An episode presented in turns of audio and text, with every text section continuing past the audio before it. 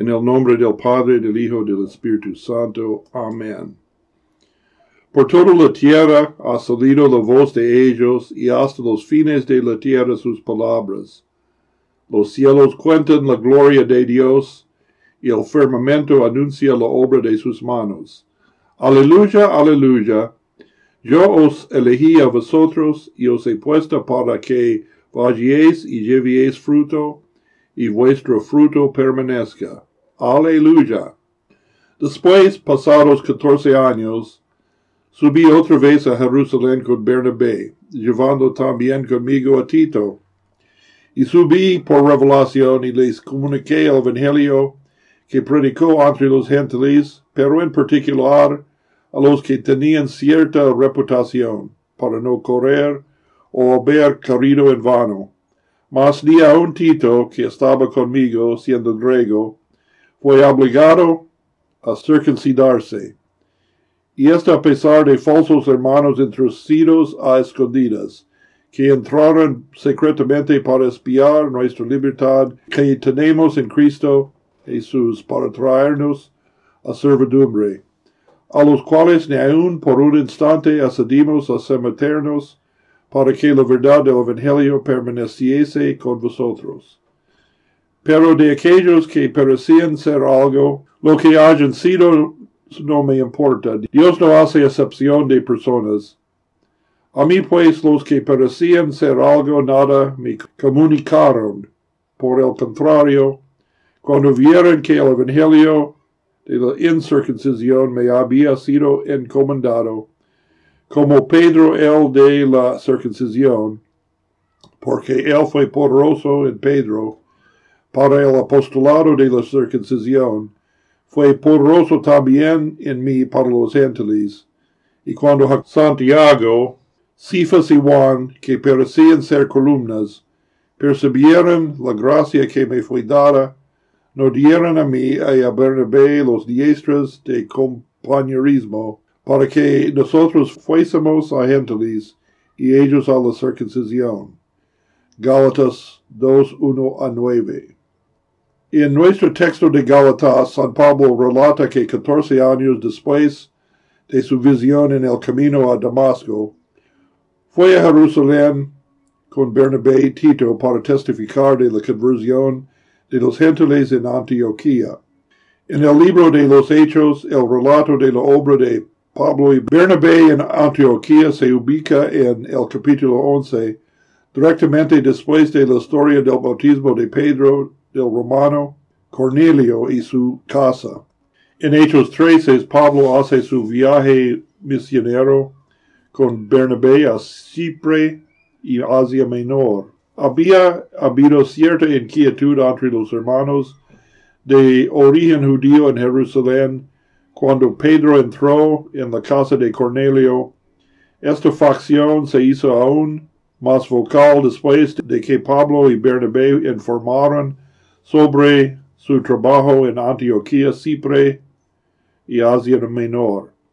Con un énfasis tan amargo insistieron en su punto de que Pablo y Bernabé no lograron silenciarlos. Estos hombres expresaron con gran énfasis su opinión de que era absolutamente necesario que todos los conversos entre los gentiles se circuncidaran y observaran la ley de Moisés en su totalidad, es decir, la ley ceremonial en lo que se refería al pueblo de Dios en el Antiguo Testamento. Es la misma doctrina falsa y peligrosa que ha surgido en la iglesia otras veces, a saber que la observancia de la ley del Antiguo Testamento es esencial para merecer la salvación. El primer concilio de la iglesia cristiana fue convocado en Jerusalén para resolver este problema. El libro de los Hechos se puede dividir en dos partes. La primera parte relata el crecimiento de la iglesia en Jerusalén, Judía y Samaria. San Pedro está en el centro de esta sección, no por un oficio especial entre los apóstoles, sino por sus dones naturales como líder. En la segunda parte de Hechos, el enfoque se desplaza hacia los viajes misioneros de San Pablo. El relato del Concilio de Jerusalén, Hechos 15, 1 21, tiene un lugar el punto de inflexión de este cambio. Pablo hizo un informe detallado de su trabajo entre los gentiles, no solo de su predicación, sino también de su práctica, sin ocultar el hecho de que ya no exigía que los gentiles fueran circuncidados. Ahora su argumento a los Gálatas es este. Si las afirmaciones de los maestros judaizantes en medio de ellos fueran verdaderas, si la ley ceremonial aún no hubiera sido abrogada, entonces los líderes del concilio en Jerusalén ciertamente habrían insistido en que cambiara su práctica en este respecto. Él nombró a Pedro, Santiago y Juan como estos pilares de la iglesia. Este Santiago no es Santiago, el hermano de Juan, el hijo de Zebedeo, sino uno que se llama hermano del Señor en Marcos 6, 3, Mateo 13, 55 y Gálatas 1, 19. Pablo da a entender que Santiago se convirtió en un apóstol como él, cuando el Señor se apreció a Santiago después de su resurrección. 1 Corintios 15, 7.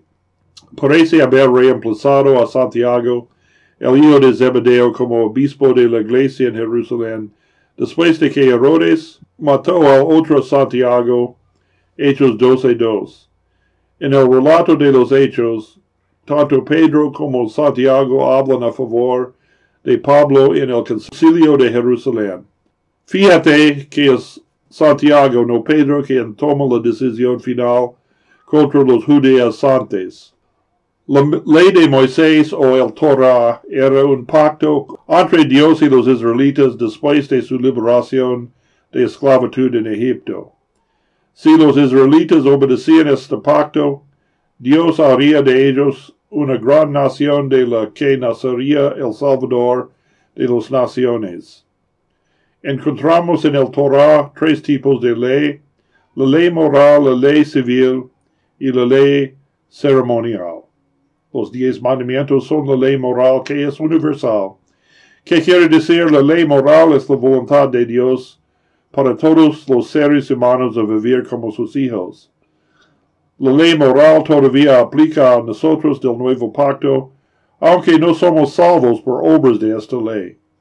Sin embargo, en Cristo somos libres del pecado para vivir conforme la voluntad de Dios con la ayuda del Espíritu Santo. También en el Torah son leyes civiles para gobernar la nación de Israel. Pero ahora el reino de Dios es abierto a todas las naciones. La ley ceremonial fue centrada en los sacrificios propiciatorios en el templo de Jerusalén, pero Cristo, como nuestro sumo sacerdote, hizo el sacrificio perfecto una vez para siempre en la cruz. Entonces no sacrificamos animales en nuestros altares, y sacrificamos un cordero para la Pascua, porque Jesucristo es nuestro cordero pascual. La pila bautismal ha reemplazado la circuncisión como la marca de la familia de Dios. Sin embargo, en la libertad cristiana respetamos las tradiciones de la Iglesia de todos los siglos. Dice artículo 15 de la Confesión del Augsburgo, de los ritos eclesiásticos de origen humano, se enseña que se observen los que pueden realizarse sin pecado y que sirven para mantener la paz y el buen orden de la iglesia, como ciertas celebraciones, fiestas, cosas semejantes. Sin embargo, se elecciona no gravar a los conciencias con esta, como si tales cosas fueran necesarias para la salvación. Esto refleja el mismo concepto que el veredicto del concilio de Jerusalén. Cuando dijo San Pedro en Hechos 15, los mandatos detallados que gobiernan incluso los actos más mínimos de la vida cotidiana habían resultado una pesada carga para todos los judíos, y sería incorrecto transmitir esta carga a los gentiles. Y este argumento tenía aún más fuerza ya que todos, tanto judíos como gentiles, esperaban ser salvos por la gracia, por la gracia inmerecida del Señor Jesucristo. Todo regla y orden que enfatizara los méritos y los obras de parte del hombre naturalmente restaría mérito a la gloria de la gracia gratuita del Señor y haría que la salvación misma fuera un asunto de duda. Pero como dijo Santiago, es la voluntad de Dios para los cristianos de todos los tiempos, para que eviten toda inmoralidad sexual. Además, a juicio de Santiago, los cristianos gentiles se les podría pedir que tuvieran alguna consideración por las sensibilidades de sus hermanos judíos y abstuvieran de la carne sacrificada a los ídolos, de comer sangre y de la carne de animales estrangulados. Estos requisitos no era una reimposición de la ley, sino una oportunidad a servirse uno a otros con amor, Gálatas 5:13, y preservar la unidad de la iglesia. Misericordioso y eterno Dios, tus santos apóstoles Pedro y Pablo recibieron la gracia y la fortaleza para entregar su vida por causa de tu Hijo. Fortalécenos por medio de tu Espíritu Santo, para que podamos confesar tu verdad y que en todo momento estemos dispuestos a entregar también nuestra vida por aquel que se dio primero por nosotros. Por Jesucristo, tu único Hijo, nuestro Señor, que vive y reina contigo y con el Espíritu Santo, siempre en solo Dios, por los siglos de los siglos. Amén.